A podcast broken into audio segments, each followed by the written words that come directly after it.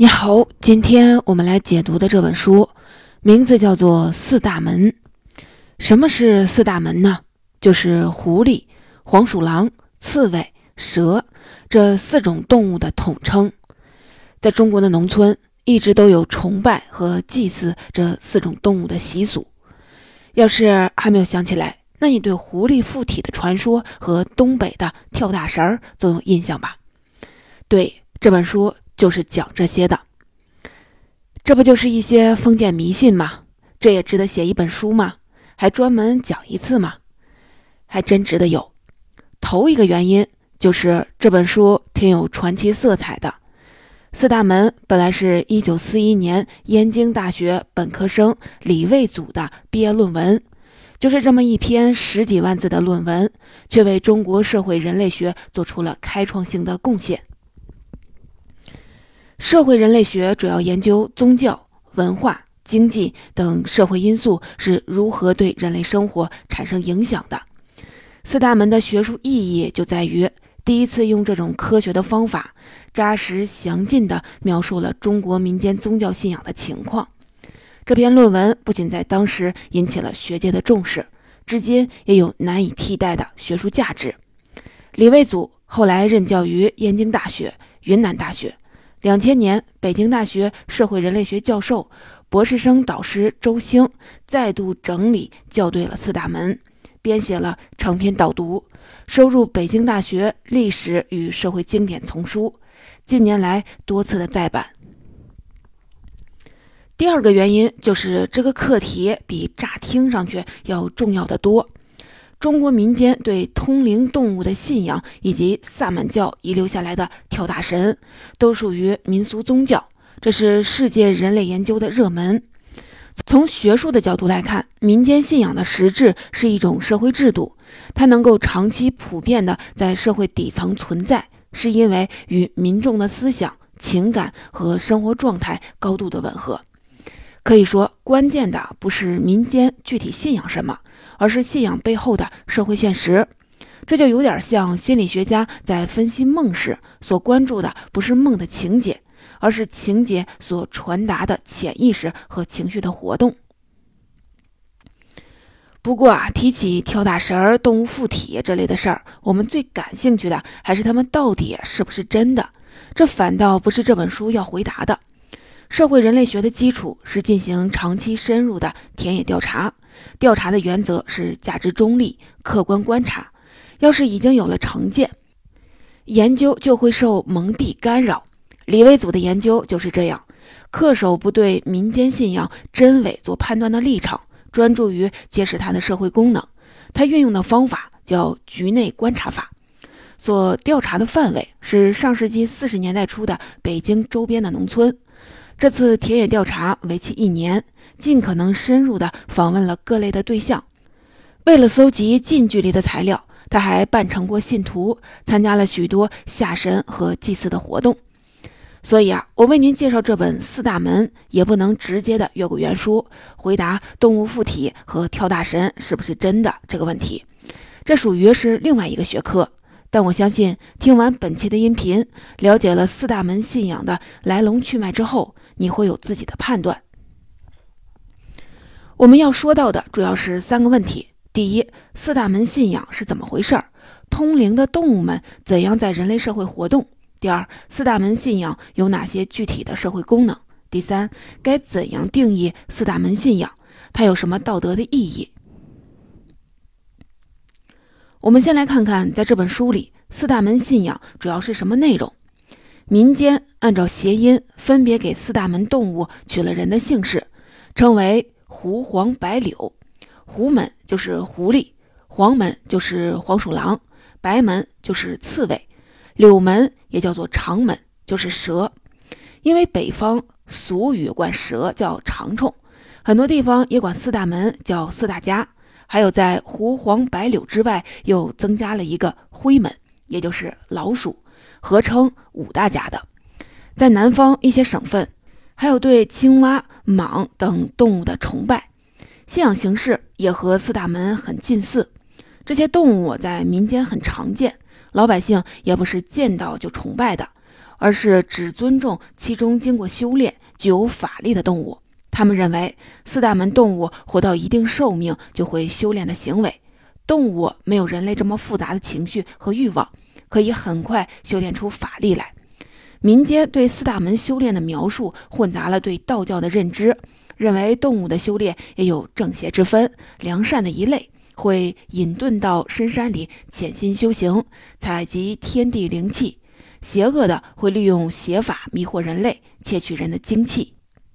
按照过去的民间说法，四大门动物具备了法力之后，也就成精了之后，就要进入人类社会。他们的目的有两个。一是混迹在人类中间，能帮助他们渡劫。渡劫就是度过劫难。这过去是宗教词汇，现在因为修仙玄幻小说流行，已经成为了熟词了。在民间的信仰里，上天不允许动物随意的修炼。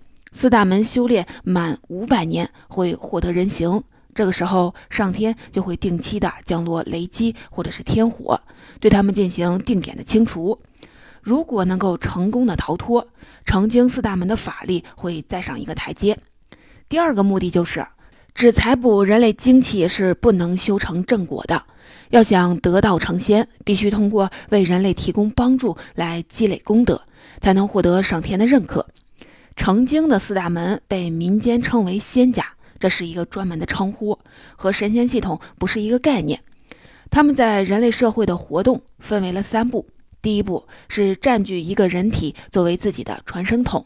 仙家修炼到相当程度之后，会通过脱离原来的动物躯壳，以气的形态从人脸上的眼、耳、鼻、口这些七窍钻进人的身体，再经过一种叫串窍的改造过程，实现随时上线。这就是常说的附体。被他们附体的人，本书里叫乡头，在今天的东北叫做顶仙出马。就是头上顶着一个仙家的意思。香头被附体后，会用完全不同的嗓音和神态说话，事后也没有记忆，很像电影里的人格分裂。从心理学上说，这就是比较典型的癔症的表现。第二步是建立获得香火的仙坛。四大门进入人间的目的是获得功德。对仙家来说，功德像是升级成仙所需要的积分。按照世俗的理解。功德就是人类对仙家的感激，在形式上是对仙家上供烧香。仙家积累功德主要有两种途径，一种叫家仙，就是保佑一户农民家平安富足，日常收取香火供奉。家仙有时候会在一家连续居住很多代，家仙一旦离开，这户人家也就开始衰落。另一种叫坛仙，就是降临到香坛上的。香坛就是信徒设立的有神龛供品的祭坛，布局类似于家庭祠堂或者是佛堂。简单的说，就是前一种家仙比较私人化，只享受一家的香火；后一种坛仙对外营业，坛仙的法力相对更高强。第三步就是显露法力，积累功德了。民间祭拜和奉承这些仙家，目的性很明确。就是因为他们相信他们具有法力，能够解决生活中的实际问题。仙家会通过附体的方式与信徒交流，给人治病、预测福祸、破解灾难，甚至驱赶作祟的其他四大门的仙家。对于虔诚信奉的人，仙家会有求必应，香火也就越来越旺盛。人们对四大门仙家的供奉。既有贪图他们能带来财富、帮助消灾去病的目的，有时候也是出于恐惧。四大门仙家对得罪自己的人，会使用一种叫做拿法的方式进行报复。常见的拿法是借一个人的身体显灵说话，先进行语言威胁，如果对方不就范，再让人患上怪病或者是破财，直到当事人前来请罪。能借香头身体说话的仙家，法力一般很高，做事儿也就比较讲究逻辑，有步骤。不会说话的，会直接朝人家家里面扔石头瓦块，搬走家里的财物。像黄鼠狼这种比较低级的四大门仙家，还会无缘无故的搞恶作剧。按照信徒的好评度来说，四大门仙家里，狐仙是最灵验，法力最高，也比较讲道理。能克制其他仙家。黄鼠狼算是四大门里的败类，刺猬的性格迟钝，很少有得到的；而蛇是最神秘莫测的，它们很少和人类交流，主要是作为家仙看守粮仓和钱财。这一套说法你应该是不陌生，它至今还在民间流传。所以啊，今天的学者要研究相关民俗问题，四大门仍然是必读书。本书虽然只记述不评价，我们还是不难看出来，这套说法来自传统文化深处，是由民间口头传闻和历史典籍结合起来的。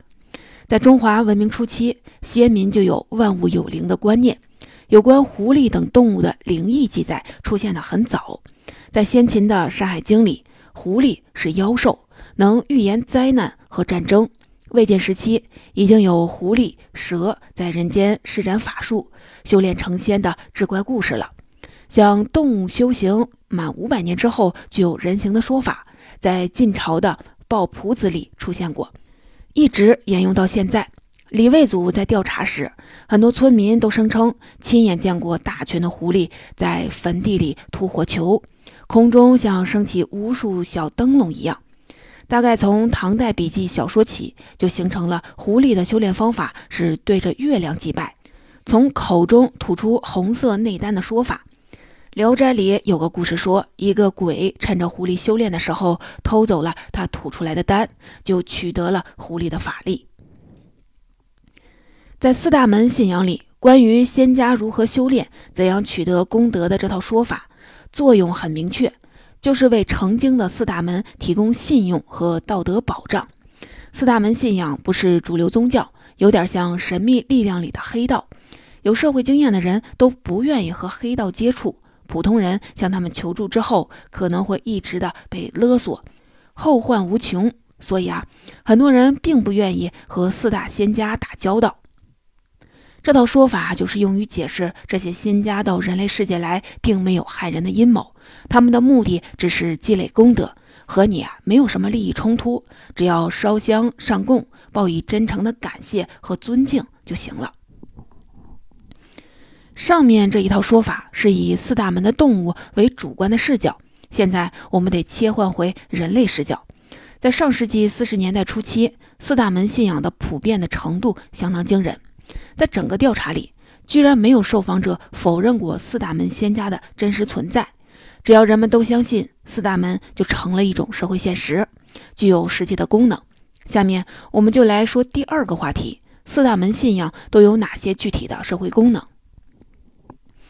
第一个功能是改变底层民众的生活，反映边缘人的利益诉求。和仙家联系最紧密的人是乡头。我们前面说了。乡头就是被仙家们附体的人，名义上是仙家的弟子。在调查中，乡头们都说自己不是自愿的，而是被仙家选中之后拿法，忍受不了折磨才被迫同意的。乡头顶仙前要完成一系列复杂的拜师仪式，新来的仙家要和其他社坛的仙家确立师徒关系，新乡头也要和老乡头论资排辈。这类拜师的规则其实是加入一个行会，如果没有这种行业的资格认证，就要被同行排斥。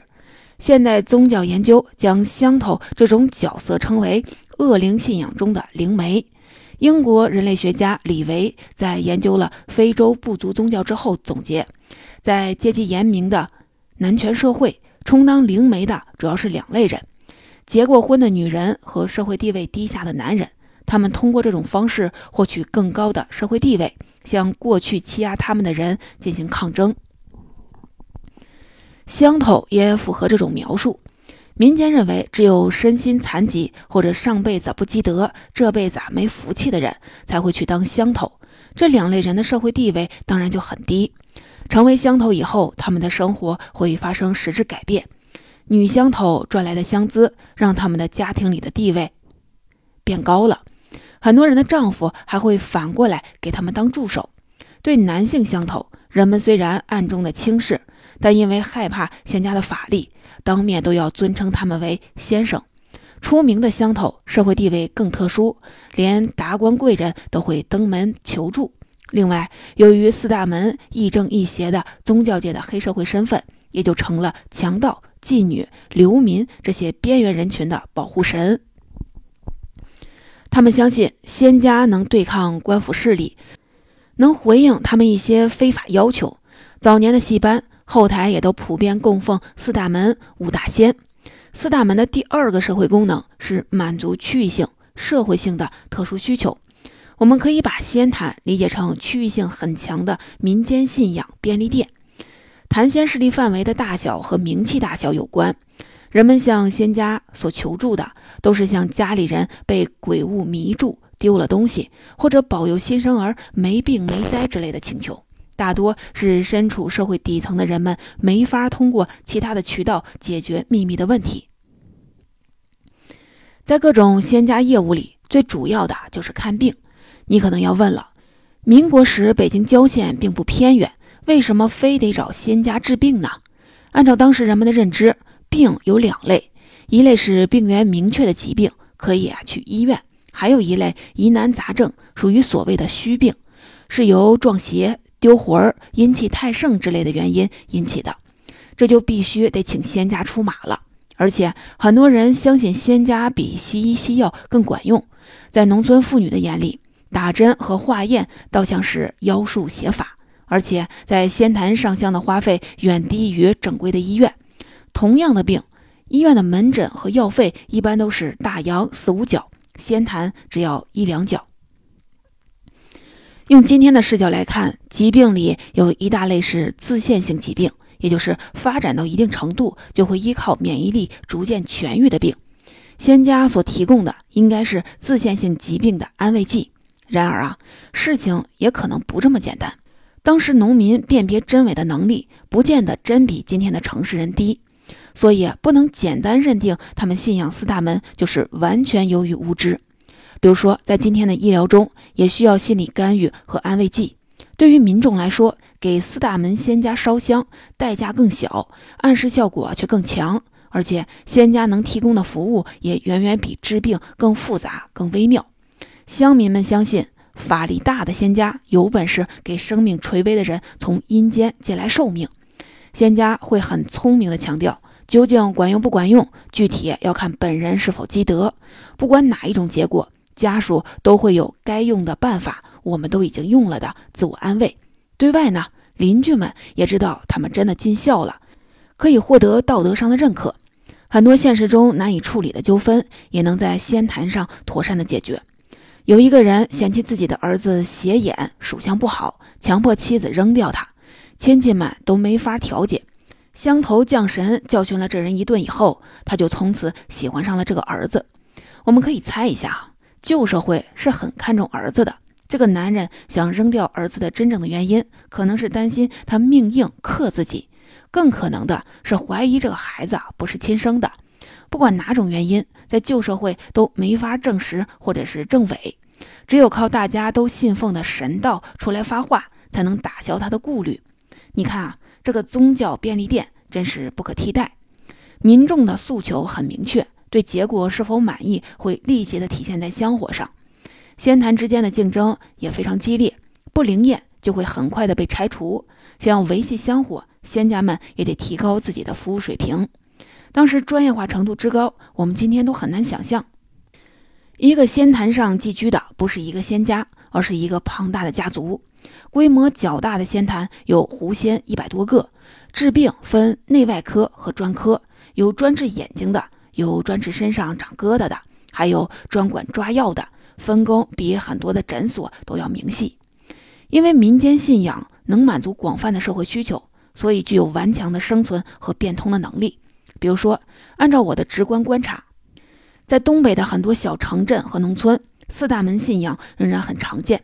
社会学家和人类学家认为，民间信仰其实与社会是否稳定、经济发达与否、政治控制能力强弱这些因素的关系啊都不大。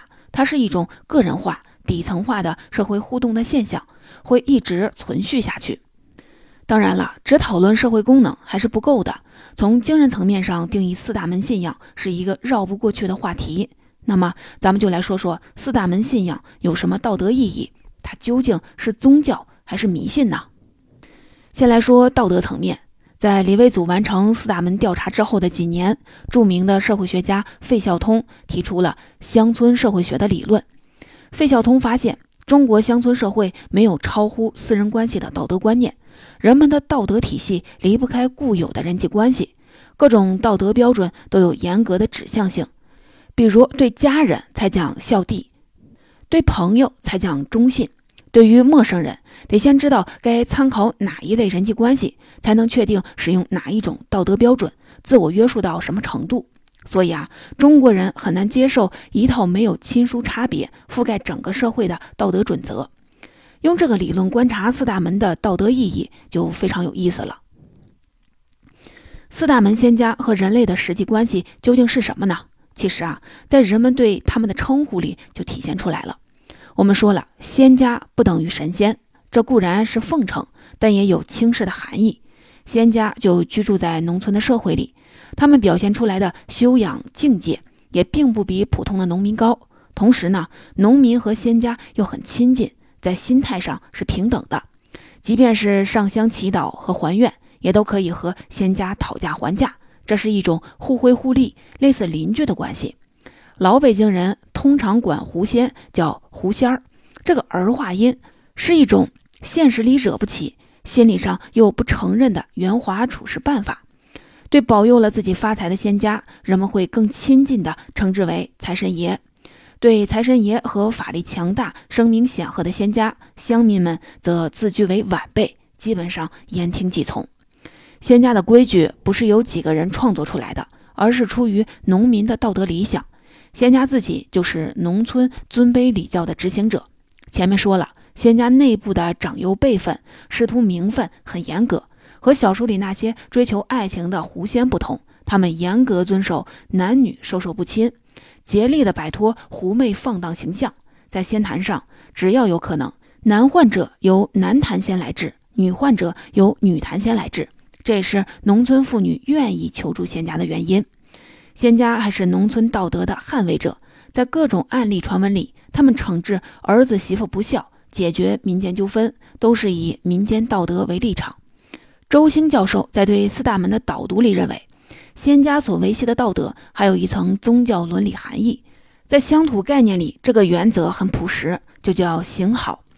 华北农民形容什么叫行好呢？就是走起路来让路，种起地来让边。让路好理解。种地让边，就是在两家耕地边界主动的让出一定的距离。让边可不是小事儿，在传统的农村，最核心的利益是土地，这是要传代的。一代垄沟都可能形成流血事件和世仇。对比费孝通的理论，咱们就能看出来，行好已经超出了根据亲疏远近来比量的世俗的道德。想推广种地让边、爱邻如己式的道德。真得需要近似宗教力量才能约束人们相信，和自己比邻而居的四大门仙家在密切地监督着自己的行动，会惩罚那些不行好的人。而且，上香拜佛的行为本身也和做善事一样，是一种行好。相当一部分乡头也真诚地认为自己顶仙治病是在行好，会遵守职业道德，不过高或强行的索要香资。他们还定期的把收支写在黄纸上焚烧，报告给仙家，表明自己的清白。就是不管是真是假，他们是当真的。这也和我们习惯上那种干这行的都是江湖骗子的印象是不同的。所以说，四大门信仰不仅维护尊卑礼教和世俗道德，而且也在推行一种具有宗教特点的伦理观念。咱们最后再来看看，从精神层面上该怎么定义四大门呢？许多学者认为，四大门信仰来自原始的自然崇拜和动物的崇拜，但这不能解释它对于人们生活和道德的很多具体的影响。从文化上说，仙家附体是一种巫术文化和萨满文化。也有很多人在今天，应该是大多数的人认为，四大门根本不算什么信仰，就是一种迷信而已。但在本书的时代，四大门信仰在民间占有非常优越的地位。实际影响力甚至远在其他的宗教之上，有时候还侵入了主流宗教的领域。李卫祖观察到，那些去寺庙道观里烧香的人，实际的心态也是我们刚刚说的行好，只是在向神佛表达敬意。他们认为，真能保佑家宅平安、远离灾祸的，还是四大门仙家。民间甚至默认，很多寺庙之所以灵验，实际上是一些四大门仙家附身于神像、佛像上，这叫做催香火，也就是一种积累功德的途径。在四大门信仰里，仙家受道教的碧霞元君管辖，但按照县官不如县管的原则，神佛实际上要退居于仙家之后。这在仙坛布局上也就能够看出来。这类仙坛也是佛道四大门混杂的，既有玉皇大帝、观音菩萨，也有民间传说中的神，而居于正中主位的却是四大门仙家。信徒们不觉得这有什么问题。李卫祖和周兴都认为，四大门信仰无论从文化属性还是从社会意义上来看，都应该视为一种民俗宗教。这种民俗宗教存在于汉族民众的生活中，以世俗道德为基础，在构成上融合了佛教、道教、萨满教等宗教的文化。四大门信仰中只关注现世世俗生活，对来世等问题采用了民间普遍认可的转世投胎的说法。也就是对佛教教义的简化说法，这个判断只是社会人类学科范畴内的。对我们来说，四大门信仰是民俗宗教这个结论的最大意义在于我们怎么理解这一类的社会问题。